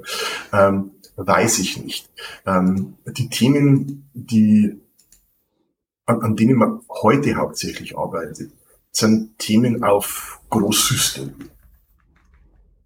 Geht also beispielsweise darum, dass davon ausgegangen wird, dass wenn du äh, zukünftiges, äh, zukünftigen Fighter-Jet hast, also ähm, dann ist es so, dass der Pilot, wenn der ähm, in der Gegend einfliegt, du bodengestützte Luftverteidigung hast, beispielsweise. Wirklich, wirklich extrem, extrem gefährlich. du gehst davon aus, ähm, dass du diesen Fighter Jet jetzt ausrüstest mit allen möglichen Sensoren. Der kriegt von extern kriegt nur Sensormeldungen eingespielt. Und jetzt hast du diesen Piloten, der muss in kürzester Zeit auf Sensormeldungen zu reagieren. Die Flut an Informationen, die auf den einströmt, die ist von einem Menschen kaum handelbar, äh, eigentlich nicht mehr handelbar. Und die Hauptanwendungen zielen jetzt darauf ab, diese Informationen vorzuverarbeiten, so weit vorzuverarbeiten, ähm, dass man ein Lagebild erzeugen kann, dass der Mensch auch in Stresssituationen äh, tatsächlich nur absorbieren kann. Das ist also eines der zentralen Themen, weil diese ganzen Sensoren, Sensoren in diesen, in diesen Flugzeugen, es ist, wird jetzt davon ausgegangen, zum Beispiel, ähm, dass du in der Zukunft möglicherweise dann tatsächlich auch autonome Wingmen haben wirst, also Drohnen, die, die, die den Jet begleiten. Nicht als Waffenträger, aber als Sensorträger zum Beispiel. Aber du musst dir vorstellen, was, was, was die Dinge an, an, an Informationsflut, an Datenflut erzeugen. Das kann jemand, der jetzt da vor Ort ist, kaum mehr abarbeiten. insofern geht es hauptsächlich um diese äh, die Verarbeitung, um dort möglichst schnell eine vernünftige Klassifizierung, eine vernünftige Identifizierung und ein Lagebewusstsein zu erzeugen. Das ist äh, eins der Haupt, der Hauptthemen. Und dann geht's natürlich, wie gesagt, da können wir dann im Team unterwegs sind mit, mit Ghostplay, mit diesem eben tatsächlich auch darum, ähm, wenn ich dem jetzt ein gewisses Lagenbewusstsein geschaffen habe, schaut dann meine Taktik aus. Mhm. Jetzt hast du das äh, schon genannt, das wäre nämlich meine nächste Frage gewesen, weil ähm, äh, das, was du jetzt alles, also diese Data Fusion Prozesse und die Idee, die äh, für den Menschen sozusagen verarbeitbar zu machen oder KI-Assistenten sozusagen in ein Flugzeug als so eine Art intelligenten Co-Piloten reinzusetzen, der hilft und sowas, ähm, scheint ja auch so eine Fortführung von bereits bestehenden Systemen und Ideen zu sein. Ähm, und dann, wenn wir jetzt zurück zu den Markov-Decisions und sowas kommen äh, und dem, was ihr macht, ich bin in mein, auf euch unter anderem meine Recherchen gestoßen, da bin ich auf Ghostplay gestoßen und vielleicht kannst du ein bisschen was dazu erzählen, was das ist und ähm, wer daran beteiligt ist und was die Idee ist. Ja. Ghostplay ist, ist ein, ist ein, ist ein Projekt, äh, reger Projektinitiator äh, das Programm DTEC BW. Das heißt also im Endeffekt, das ist ein, ein Forschungsprogramm ähm, der Bundeswehr, ähm, das organisiert wird über die Bundeswehr-Universitäten in München und in Hamburg, die Helmut-Schmidt-Universität in Hamburg ähm, als Projektleitung und als, als, als, ja, als Projektleitung. Und ähm, in dieser Projekte vergeben an Konsortien aus Forschungs- und Industrieeinrichtungen, um bestimmte Themen ähm, zu bearbeiten, ähm, die man für zukünftig wichtig hält. Ghostplay ist eins dieser Projekte und Ghostplay beschäftigt sich damit, ähm, sogenannten Multi-Domain Operations äh, Simulator zur Verfügung zu stellen für das Training von äh, Reinforcement Learning, Deep Reinforcement Learning, Multi-Agent Reinforcement Learning System. Ja? Ähm, und basieren darauf eben dann auch entsprechende Systeme simulativ aufzubauen, ähm, die in der Lage sind, eigenständig Taktiken gegen einen Gegner zu entwickeln. Ähm, gibt es ein ziviles Pendant dazu? Ja, gibt es natürlich, ist ja logisch. Ähm, DeepMind StarCraft, schon mal gehört, ne? Alpha Star ist so ein System, das eigentlich so diese Idee in sich trägt, äh, ein Strategiespiel ähm, zu spielen gegen, gegen andere Gegner. Jetzt ist natürlich so, das ist ein Computerspiel. Ja? Und äh, was Ghostplay jetzt tut, ähm, ist eigentlich sowas aufzusetzen unter den Bedingungen einer möglichst realitätsnahen Simulation, ähm, möglichst realitätsnahe Perzeptionsmodelle, also Sensormodelle. Deswegen äh, ist an dem Projekt zum Beispiel auch Hensoldt beteiligt, das ist einer der renommiertesten äh, europäischen Sensorhersteller. Ähm, um dort ähm, eine Umgebung zu bauen, die eben tatsächlich geeignet ist, ähm, Reinforcement Learning Systeme zu. Und wenn du, wenn du sagst, das ist, das wenn du von Umgebung sprichst, meinst du hier eine digitale Umgebung im Sinne von der Simulation oder geht es eher darum, tatsächlich, okay. Also es geht um, um es geht um Simulation, es geht darum halt, ähm, große Multi-Domain Operations simulieren zu können. Und zwar auf einer, auf einer, mit einer Realitäts, mit einer Realitätsnähe, die geeignet ist, ähm, Systeme zu trainieren dann deren Verhalten du am Schluss dann analysieren kannst. Also für was braucht man sowas? Äh, es ist einerseits ist natürlich eine, eine rein technische Research-Frage. Also kriegst du es überhaupt hin? Also zentrale Frage. Ich weiß mal, was so Sachen rein, was, was, was sich Cosplay kümmert. Ähm, momentan ist es zum Beispiel so, dass Luftabwehr zentral organisiert ist. Ja, das heißt, du hast, ähm, wenn du Bereich der sogenannten Shorted V-Shorted bist, also Short Range Air Defense, ist es so, dass du in der Regel, ich sag mal, kleinere Raketensysteme oder Rohrwaffen hast, ähm, die ähm, du um ein Schutzasset gruppierst und wenn der Gegner jetzt versucht, dieses, dieses, ähm, dieses Asset anzugreifen, kann ein Airfield sein, kann ein Krankenhaus sein, kann ein Lazarett sein, kann was weiß ich was sein, ähm, ist es so, dass quasi dieser Schutzgürtel in, in Erscheinung tritt, um dort zu verteidigen. Koordiniert werden diese Systeme über einen sogenannten C2-Knoten, Command and Control Node. Ähm, dieser C2-Node sammelt permanent die, die Daten äh, deiner, deiner, deiner Waffensysteme, schaut, wie, wie steht der, ist der aufmunitioniert, welche Sensorik hat der momentan, was hat der im Einsatz, wie ist dem sein Health State, also steht, ist der überhaupt aktionsfähig, verlegt der gerade, ist der in Bewegung und versucht ihm dann ähm, die äh, Verteidigung zu organisieren. Zentrales Problem an der ganzen Sache, schafft es dein Gegner, den C2-Knoten zu entdecken, und den C2-Knoten zu zerstören, ist vorbei. Ja? Das heißt, das praktisch das ist ein Single Point of Failure in, in, dieser, in, dieser, in dieser Kette drin. Ähm, es gibt nur weitere Probleme. Kommunikation, das ist ein wesentlicher Unterschied zum Beispiel zu zivilen Applikationen. Eine zivile Applikation geht an sich immer davon aus, maximale Kommunikationsbandbreite zu haben.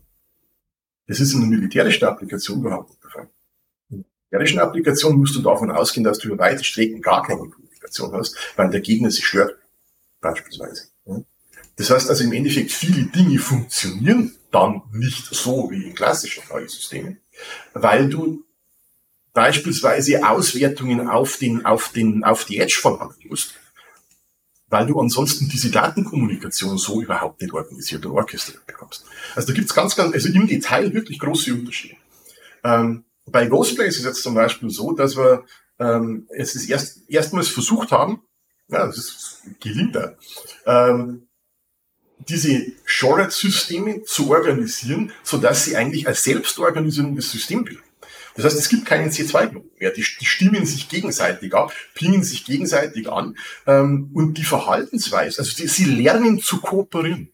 Das ist ein ganz interessantes Thema. Also die lernen miteinander zu kommunizieren, sie lernen, was sie kommunizieren und sie lernen zu kooperieren. Und das, die Verhaltensweisen, die du siehst, sind, sind, sind ganz verblüffend. Es ist teilweise dann so, dass wenn du ähm, dort einen großen Schwarm reinschickst, also Drohnenverteidigung, ist ja ist ein großes Thema.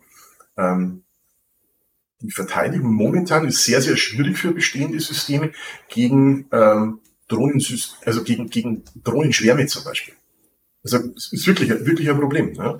Ähm, was wir jetzt hier tun, ist ganz einfach das. Wir haben zwei Tests durchgefahren und haben ähm, Luftverteidigungssysteme bestehender Provenienz genommen, haben die nachmodelliert und haben die mit dieser normalen, mit dieser normalen ODA-Loop und C2-Kommunikation äh, modelliert. Jetzt hast du Kommunikationslatenzen und so weiter und so fort. Effekt an der ganzen Sache, das System kann mit einem Drohnenschwarm, der irgendwo in der Größenordnung 30, 35 Drohnen liegt, bereits saturiert werden. Das heißt, der Drohnenschwarm in der Größe kann dort also schon ein, derartigen, ein derartiges Chaos anrichten, äh, dass das System eigentlich nicht mehr verteidigungsfähig ist und du verlierst das Szenario.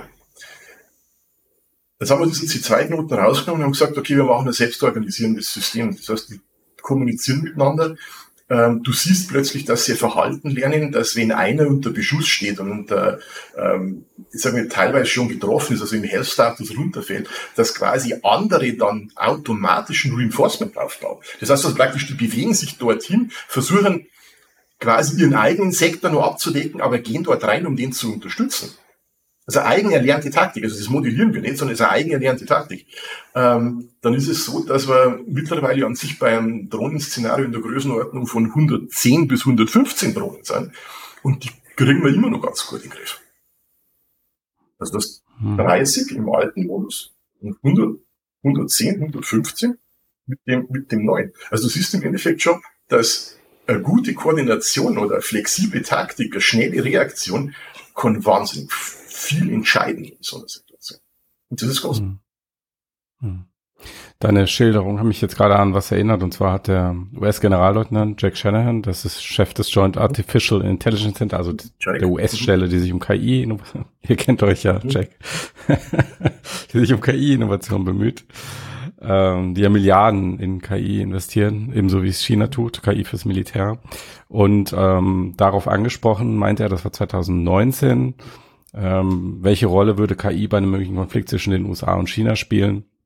hat er geantwortet, in 20 Jahren treten Algorithmen gegeneinander an. Ist das realistisch oder hältst du das für Aufrüstungsrhetorik?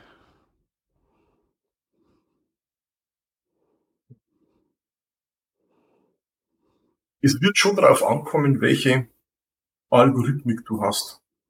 Wird mhm. darauf ankommen. Ich mache mal ein Beispiel, das jetzt nicht so unmittelbar mit der KI zusammenhängt. Wenn wir uns einen Ukraine-Krieg anschauen, ähm, dann sehen wir da, jetzt mal ab, abgesehen von dem ganzen KI-Thema, aber wir sehen, dass wir auf der einen Seite eine Partei haben, die mit sehr massiven Waffeneinsatz alles niederwalzt.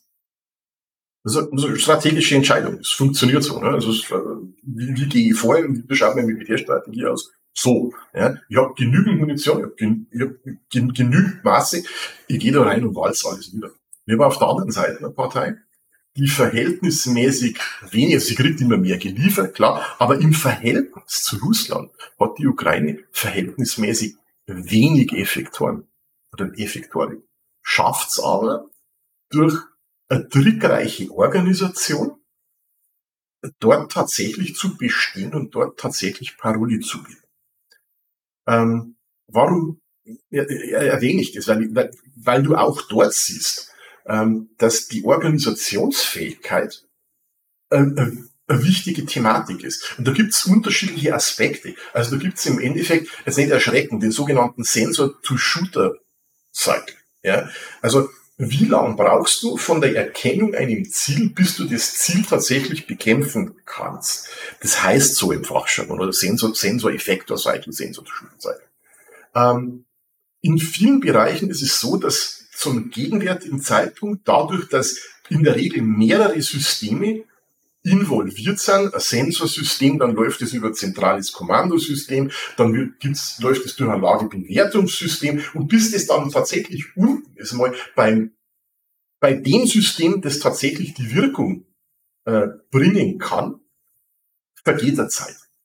Ja, das, je nachdem, in welchem Umfeld du, du du sprichst doch, das ist ein artilleristisches Umfeld ist, ob das ein Air Defense Umfeld ist, aber da vergeht Zeit, die im Minutenbereich liegt.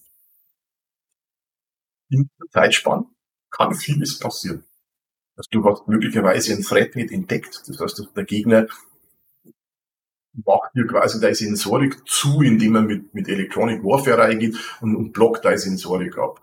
Äh, ab dem Zeitpunkt, wo du eine Bedrohung entdeckst, einen Drohnenschwarm zum Beispiel, konzentrierst du dich auf den Drohnenschwarm, siehst aber nicht, dass aus einem anderen Winkel ein Makrokörper anfliegt. Klassisches Szenario.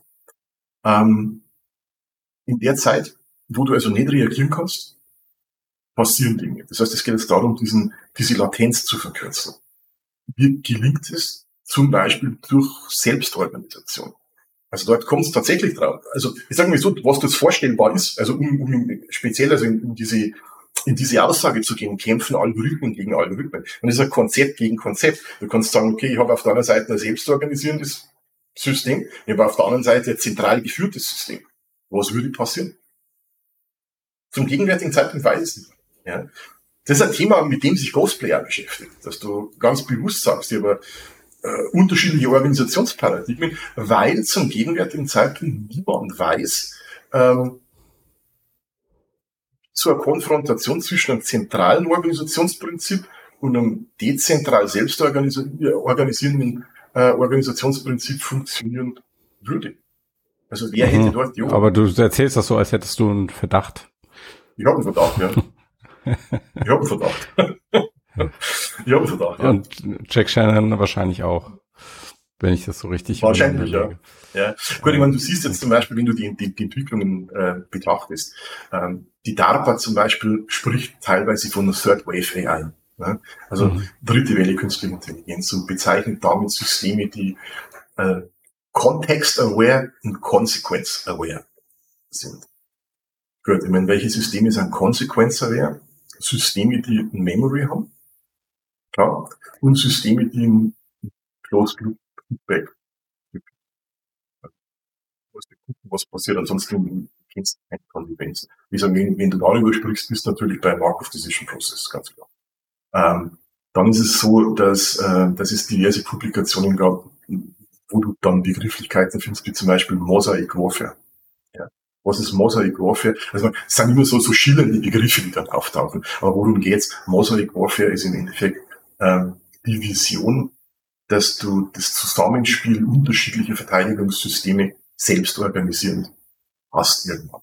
Dass du sagst, okay, ich habe hier System A, ich habe hier System B, ich habe eine gemeinsame Bedrohung, kooperiert miteinander günstigerweise, ohne dass sie die Systeme umprogrammieren. Also, ja. ähm, dann gibt's so diese, diese, Termini Software Defined Air Defense zum Beispiel. Interessanter Terminus. Äh, ich verstehe, was dahinter liegt, aber es geht auch in die Richtung, dass man sagt, wir haben unterschiedliche Systemwelten, ähm, die in einer bestimmten Einsatzsituation miteinander kooperieren, kooperationsfähig sein müssen. Ähm, also es geht auch in diese Richtung äh, Selbstorganisation, Lernen zu kooperieren. Äh, und damit sind wir natürlich generell in einem Bereich, der eine konstant die, die Basis von technischer Autonomie ist, nämlich Lernen zu kooperieren. Ganz wichtiges Thema. Also da ist was Großblech spannend.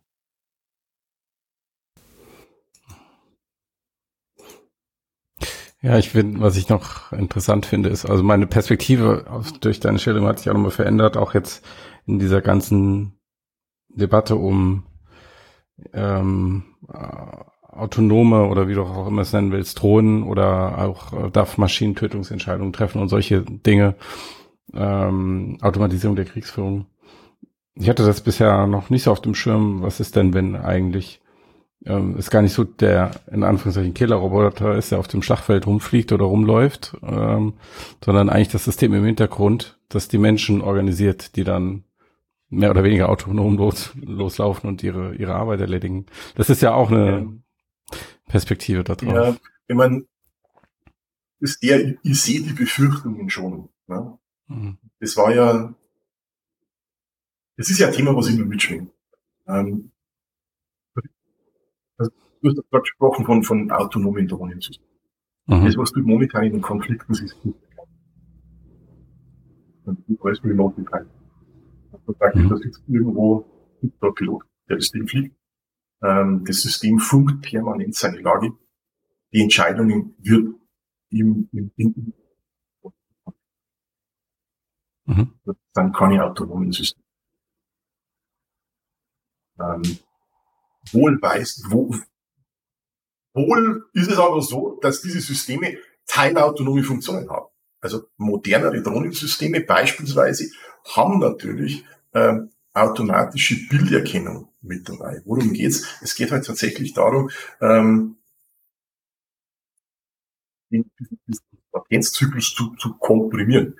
Also anstatt dessen, dass du ein Bild auffasst und da schaut jetzt einer drüber und sagt, was ist jetzt das, ähm, ist es halt so, dass du ein System hast, das sagt, okay, hier habe ich eine Person, hier habe ich eine Person, hier habe ich ein Fahrzeug, hier habe ich das, hier habe ich das. Ja.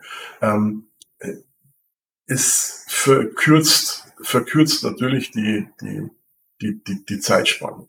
Ähm, trotzdem ist es so, dass die Entscheidung vom Menschen getroffen wird heute. Da gibt es viele Dinge, die, die, die schief laufen können. Also Falschklassifikation, wie vorher beschrieben, äh, geht nicht nur bei einem Airliner, sondern geht im Endeffekt auch bei einer fehlerhaften Drohnenauswertung. Ja. Du hast, du hast quasi ein, ein Bild, schaust runter und das Ding sagt, okay, das ist ein Gefechtsstand da unten. Du schießt irgendwas auf diesen Gefechtsstand drauf und stellst dann nachher fest, das war halt kein Gefechtsstand. Dummerweise sagen, es war ein Transformatorhaus oder, oder irgend sowas. Ja. Ähm, äh, gibt's. Ja. Das heißt also, dort ist es tatsächlich so, dass man sich schon die Frage stellen muss, wie zuverlässig müssen die Systeme sein, wie zuverlässig sind die Entscheidungen, ähm, wie muss dann der Prozess drumherum sein, um abzusichern, äh, gibt es da nochmal einen Cross-Check zum Beispiel. Also das sind alles Designentscheidungen. Das, das ist das Thema. Wir werden in naher Zukunft aber, gehe davon aus, tatsächlich, wenn wir über Schwärme reden, beispielsweise, äh, tatsächlich teilautonome Systeme sehen müssen, weil wenn du halt einen Schwarm hast mit 30 Individuen, wie willst du den steuern?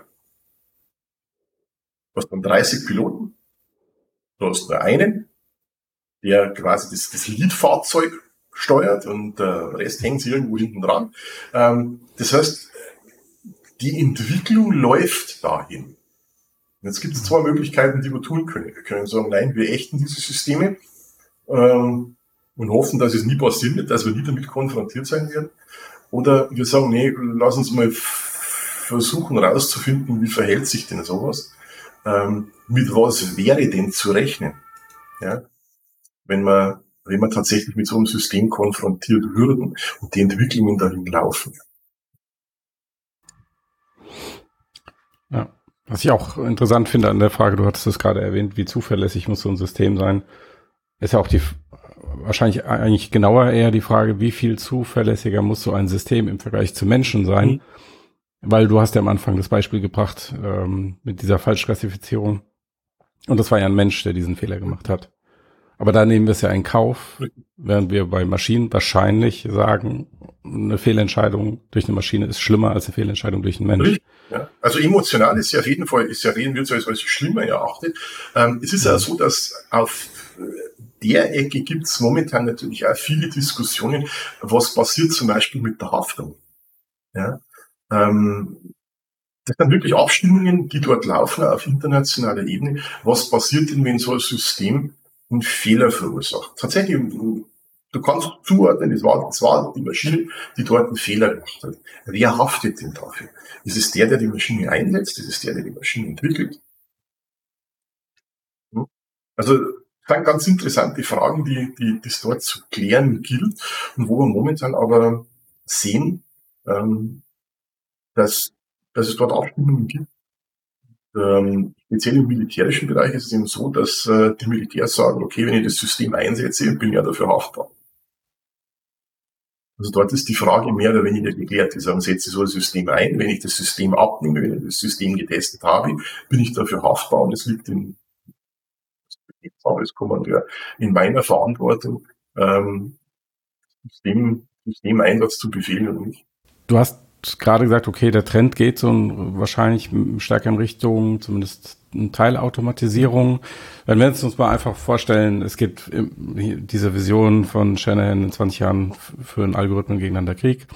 Na, es geht also wirklich stark Richtung ähm, Automatisierung und es gibt ja diese Eskalationshypothese, oder diese Angst vor dem Kontrollverlust. Also KI in Land A macht etwas, KI in Land B reagiert darauf, KI in Land A reagiert darauf und so weiter. Man kriegt das gar nicht mehr unter Kontrolle. Glaubst du, dass Systeme, diese Systeme wirklich so unsicher sein könnten, dass so ein Szenario realistisch ist? Also als aus deiner praktischen Perspektive? Ja, rechnen musste, ja. Mhm. Also es ist halt im Endeffekt so, man muss halt einen Konflikt analysieren. Ähm, also es gibt da eine andere Argumentationskette und das ist eine Argumentationskette, die wir in der Vergangenheit beim Ein tatsächlich beim Einsatz solcher Systeme gesehen äh, haben. Ähm, es gibt da noch ein anderes Beispiel für den Abschuss von einem Airliner, ne? also das, das erst in jüngerer Zeit passiert ist, äh, eben auch über der Ukraine, äh, die, die Malaysian Airways, ja, die von der Bug runtergeschossen worden ist. Ich sage mal so, wäre die vernünftig klassifiziert worden und vernünftig identifiziert worden, wäre der Abschuss vermeidbar gewesen. Das heißt, das praktisch, das ist die andere, die andere Argumentation. Hat da nicht möglicherweise was gefehlt?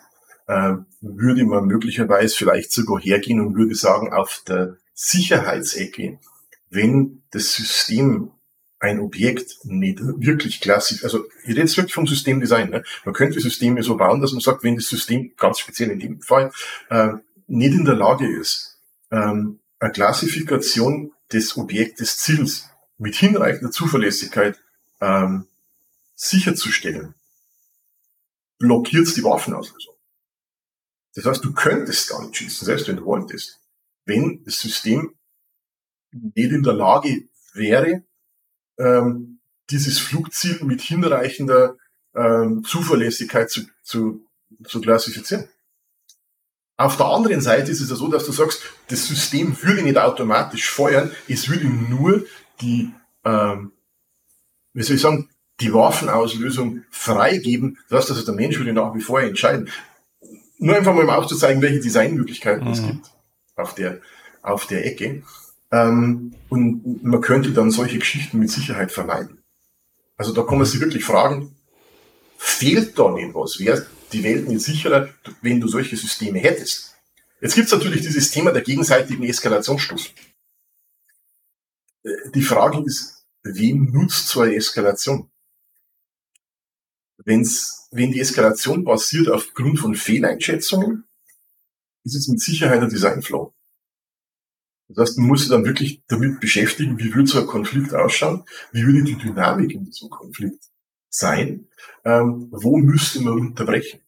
Es ist zum Beispiel so, dass es im, ähm, so Geschichten gibt es ja im, im, im, Finanzsektor auch in abgeschwächter Form. Ne? Also Algorithmen, das hat man beobachtet, in den letzten 10, 15 Jahren ähm, Algorithmen, die sich gegenseitig hochschaukeln. Ne? Also einer gibt eine große Verkaufsorder raus und dann ist er hoch, da verkauft einer, dann muss ich gleich mitverkaufen ne? und dann, dann geht das eine ganze Lawine los. Ähm, ist das ein Ausdruck von künstlicher Intelligenz? Wahrscheinlich nicht, sondern es ist im Endeffekt eher ein Ausdruck von einem schlecht designten System. Das ist ein Ausdruck von menschlicher Intelligenz. Ja, ja, ja, ja klar. Ja, klar. Also es ist ein, schlamp, ein schlampiges Systemdesign. Ein schlampiges mhm. Systemdesign. Ja. Und dort ist es so, dass die Börsenbetreiber mittlerweile selbst Systeme im Einsatz haben, also sogenannte Circuit Breakers oder, oder, oder Wolf Detectors, nennt man die, ähm, die versuchen, solche Lawinen, das Entstehen solcher Lawinen zu entdecken und dann die Geschwindigkeit aus dem Handel zu nehmen. Also man hat da sehr, sehr gut analysiert, wie das passiert. Und was dann passiert, wenn also so, so, ein, so, ein, so ein Anlauf äh, abschätzbar wird, ist es ganz einfach so, dass die die Orderausführung ähm, verlangsamen. Dass du schickst einen Order, einen Verkaufsorder rein, der Verkaufsorder wird sofort ausgeführt ähm, im Millisekundenbereich. Und ab dem Zeitpunkt, wo der Börsen, der Marktplatzbetreiber aber entdeckt, es, es ballt sich hier was zusammen, ähm, führt er die Orders nur noch im Sekundenbereich aus, zum Beispiel. Und das heißt, du, du, du, also du, du führst eine Dämpfung ein auf dem System. Ja? Und, dort ist es eben auch ein, ein ganz wichtiges Thema, dass dieses System richtig analysiert und dass die Interaktion der Systeme richtig analysiert wird. Und das hat man dort tatsächlich gemacht und man konnte solche, solche Mikro-Crashs oder Flash-Crashs, ähm, die konnte man in den letzten Jahren weitgehend vermeiden. Ja. Speziell durch die Einführung von solchen Geschichten. Das heißt, im militärischen Bereich natürlich eine andere Situation. Es gibt keinen zentralen Weltpolizisten und keinen zentralen Marktplatz. Das heißt, die Situation dort ist natürlich um einiges komplexer. Ähm, auch das ist Teil Forschungsaspekt von Ghostplay, sich mit solchen Szenarien auseinanderzusetzen und zu sagen, okay, gut, welche Dynamiken sind denn absehbar? Was könnte denn passieren? Und tatsächlich im Simulator auch solche Dynamiken zu provozieren und dann Taktiken zu finden, um, wie gesagt, tatsächliche Bruchpunkte festzulegen und sagen, okay, gut, ab dem Zeitpunkt müssen wir raus aus dem, aus dem Thema weil es würde jetzt eskalieren beispielsweise. Ähm, und was du ihm dann auch siehst, ist, dass das so, ein, so ein System tatsächlich auch eine dämpfende Eigenschaft haben kann. Weil es ja emotionslos reagiert. Also die, Möglichkeit gibt's, also die Dystopie gibt's definitiv, die darf man nicht kleinreden, die ist da, ähm, dass solche Systeme eskalieren können. Ähm, aber gut engineert, gut untersucht, ähm, ist es auch so, dass solche Systeme auch einen dämpfenden Einfluss haben können.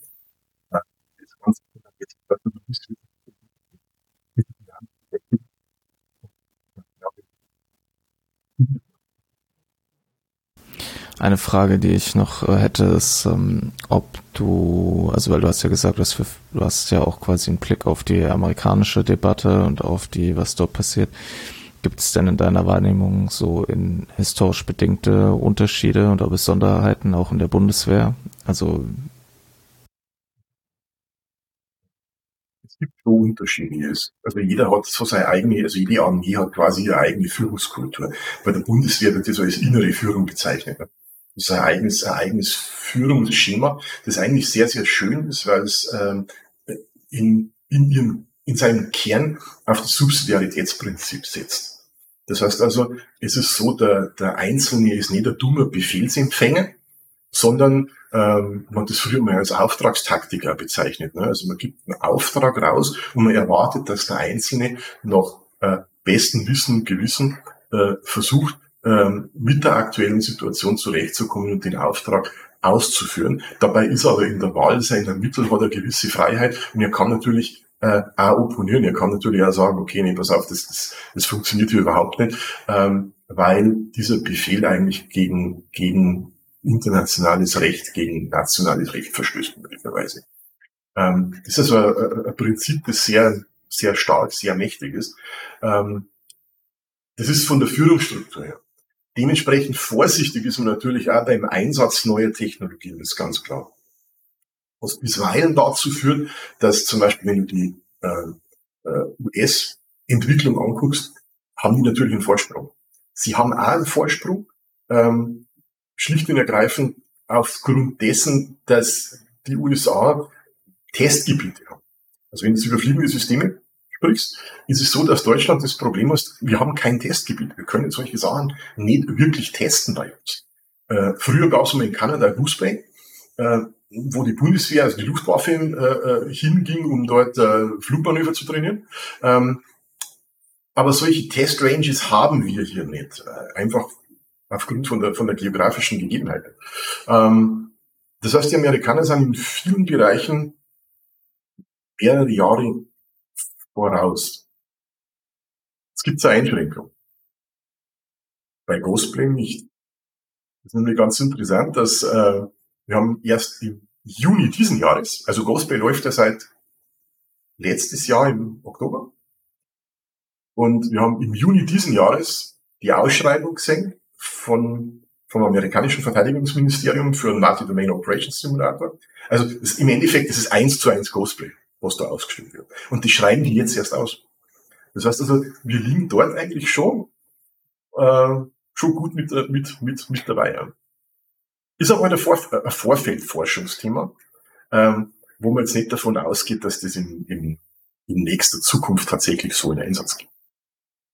Gut, ähm, Vielleicht, wenn wir so langsam zum Ende unseres Gesprächs kommen, was mich noch interessieren würde, wenn jetzt jemand, eine junge Person anfängt, sich mit künstlicher Intelligenz zu befassen, ist ja jetzt auch ein Unterschied zu dir damals von vor 30 Jahren heute wahrscheinlich ein sehr lukratives Unterfangen, das zu tun, wenn man in diesem Bereich unterwegs ist. Es war damals auch ein lukratives Unterfangen. es, es, es, war, es, war, nur so, es war nur so, dass es damals war es halt so, wenn du halt äh, KI gemacht hast, äh, da gehörtest du jetzt zu einem, zu einem kleinen Kreis von Irren, die halt mit irgendeinem, ja. total abgefahrenen Zeug beschäftigt haben, von dem eigentlich die, ich sage mal, breite Teile der Bevölkerung überhaupt nichts mitbekommen. Ist heute anders. Mhm. Mhm. Was würdest du so einer Person raten, warum sie jetzt nicht ähm, KI für Bildgenerierung machen soll, sondern vielleicht sich mit dem ganzen Thema Verteidigung befassen soll und in, in so einen Bereich reinzugehen, wo du auch bist? Ihr sucht ja bestimmt auch Leute, ja, oder? klar, klar suchen wir ja. auch Leute, klar.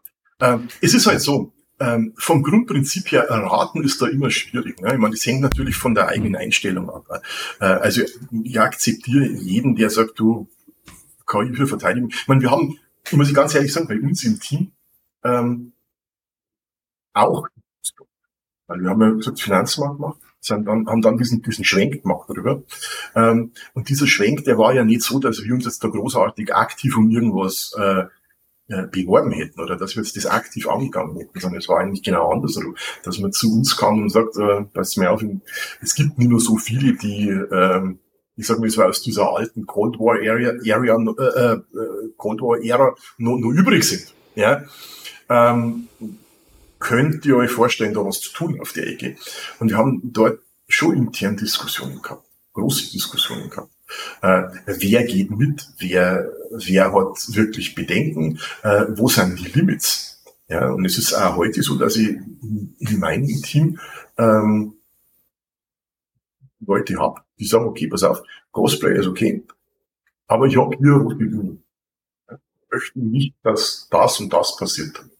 Äh, das muss man akzeptieren. Also insofern äh, akzeptiere jeden, der aus seiner Überzeugung heraus sagt, nee, das ist nichts.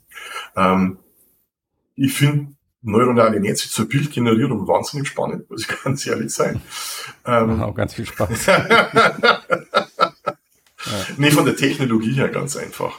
Ähm, okay. Es ist ja so, dass wir, also ich habe solche Sachen in der letzten Zeit auch im, im, im Einsatz gesehen, in eigentlich auch einem produktiven Einsatz, wo wir versucht, Sensorcharakteristiken ähm, aufzumodellieren. Also ich sage mal so ein äh, äh, Conditional Gun zum Beispiel äh, zu benutzen, um ähm, auf ein simuliertes Szenario eine echte Sensorcharakteristik aufzumodellieren. Das äh, ist ganz ist ganz lustig, ist ganz interessant, was da rauskommt. Ähm, aus meiner Sicht ist es so, ich glaube, dass es wichtig ist, wenn sich jemand damit beschäftigt, klar, dass er erstmal ein bisschen rumspielt, ähm, aber dass er wirklich versucht, sich so reinzuarbeiten in das Thema, dass er wirklich weiß, was er tut. Hm. Ähm, also das, wovor mir am meisten graust eigentlich, ähm, ist mit Systemen konfrontiert, möglicherweise mit Systemen konfrontiert zu sein, die von Dilettanten gebaut sind.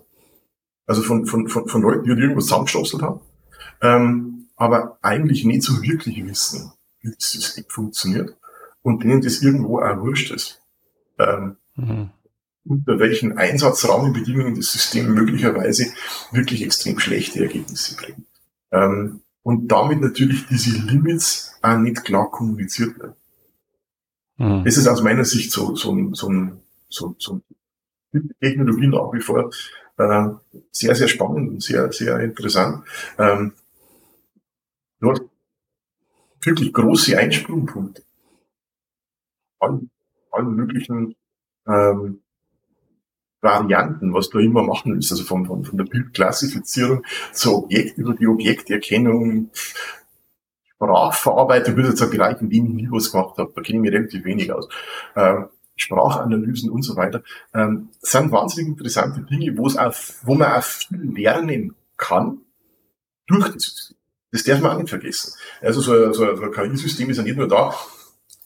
Also ich, ich höre das draußen oft. Also wenn du sozusagen im, im wirtschaftlichen Bereich unterwegs bist, da gibt es dann oft so diese, diese Einstellung, naja, du musst ja von der Domain eigentlich nichts verstehen. Hauptsache, du hast genug Daten, und diese Daten schmeißt dann auf einen Algorithmus drauf und der Algorithmus regelt das dann schon. Ja? Das ist eine gefährliche Einstellung. Und sie beschränkt den Einzelnen auch in der Weiterentwicklung, weil es sehr, sehr oft so ist, dass wenn du äh, mit so einem KI-System arbeitest und das System wirklich im Detail analysierst, also guckst, was lernt der eigentlich? Welche, Feature, welche Features lernt der eigentlich? Wie verhält er sich, wenn du die, das Trainingsset veränderst? Lernst du natürlich auch wahnsinnig viel über diese Domain. Wenn du mhm. möchtest.